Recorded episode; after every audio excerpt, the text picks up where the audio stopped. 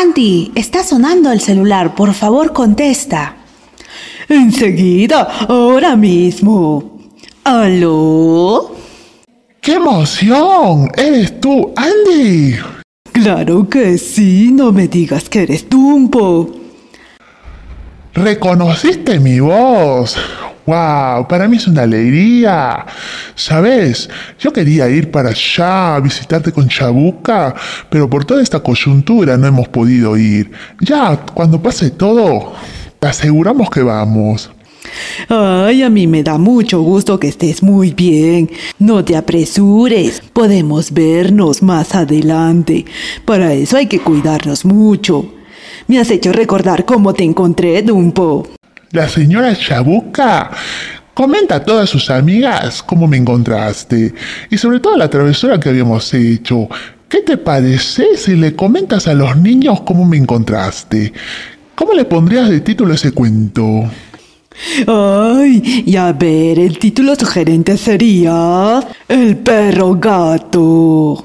Era exactamente las 3 de la tarde y decidí deambular luego de realizar mis labores educativas. De pronto, escuché un aullido.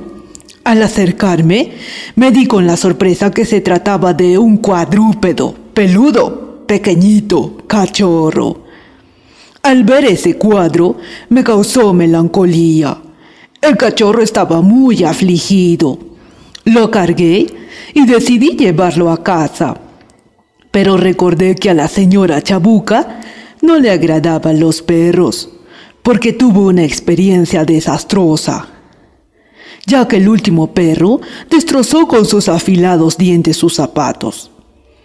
Estuve meditabundo por un lapso de cinco minutos y por arte de magia tuve una gran idea. Llevé al cachorro a una tienda de disfraces. El dueño es mi amigo.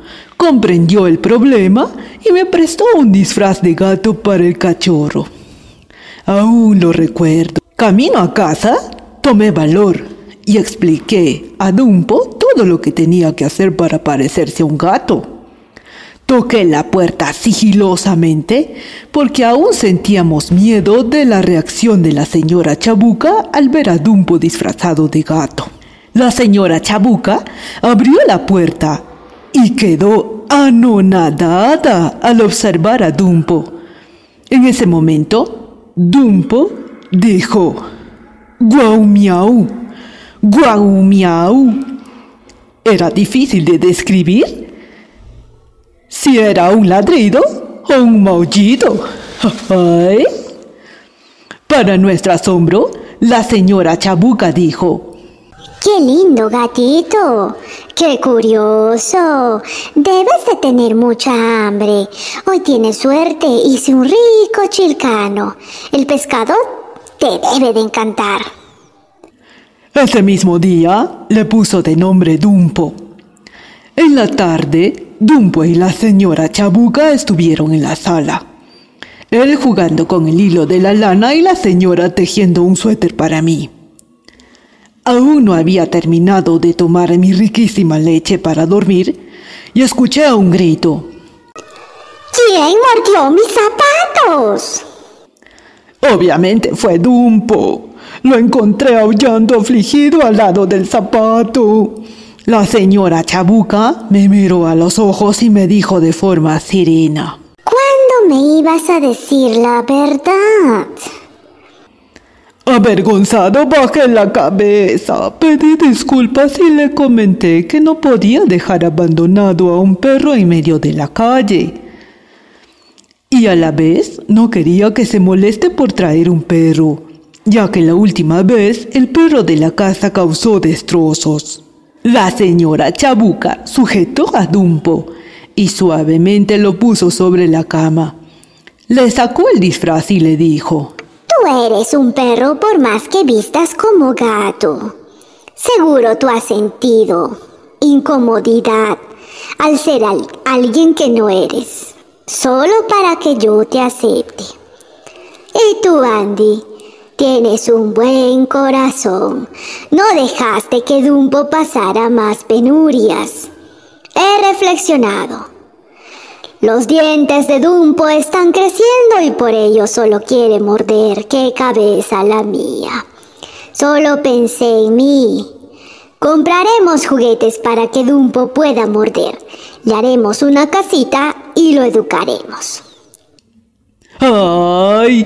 Desde ahí ustedes vivieron muy felices.